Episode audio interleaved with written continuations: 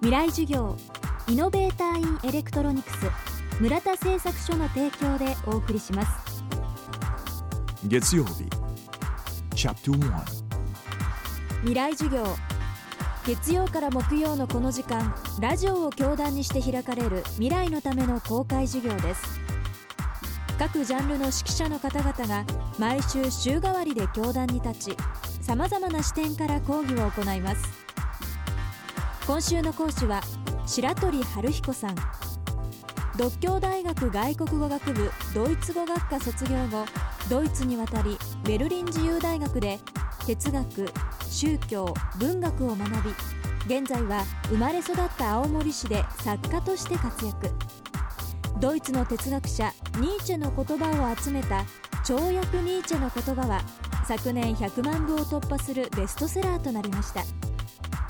今週は哲学や宗教の言葉を跳躍という形で提示し続ける白鳥さんにそれらの言葉を私たちはどう捉えどう生かせばよいのかを伺っていきます。未来授業1時間目。テーマはニーチェの魅力。僕が DJ 選んわざわざ DJ 選んでるっていうのはあのニーチェの言葉の使い方というかあの単語の選び方というかそれがね他の哲学者と全く違うんですよ。要するに感性的なあれ言えば緩いんですけども感性的な言葉を使ってるしかつまた比喩がすごい多いんですよ。比喩もしくは一種の示唆を持って表現しようとしてるんですよ。ところが他の哲学者は論理で語ってるんですよ全部。そしてできるだけそういった曖昧なものを感性とか比喩を排除して書いてるんですよ。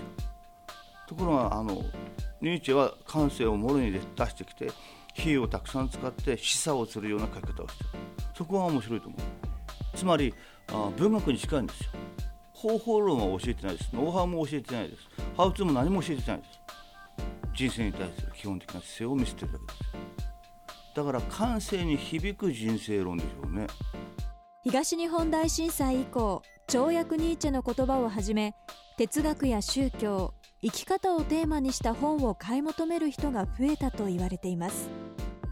こうした流れを日本人の心の変化を白鳥さんはどう捉えているのでしょうか？3.11震災があって自分の感性なりなりいろんなものが非常なダメージを受けたわけですよ。すると前に増して感性は鋭くなるわけですよ。で我々は痛みを知って初めて快感してるのと同じである程度の痛みを知ったから感性が鋭くなってる。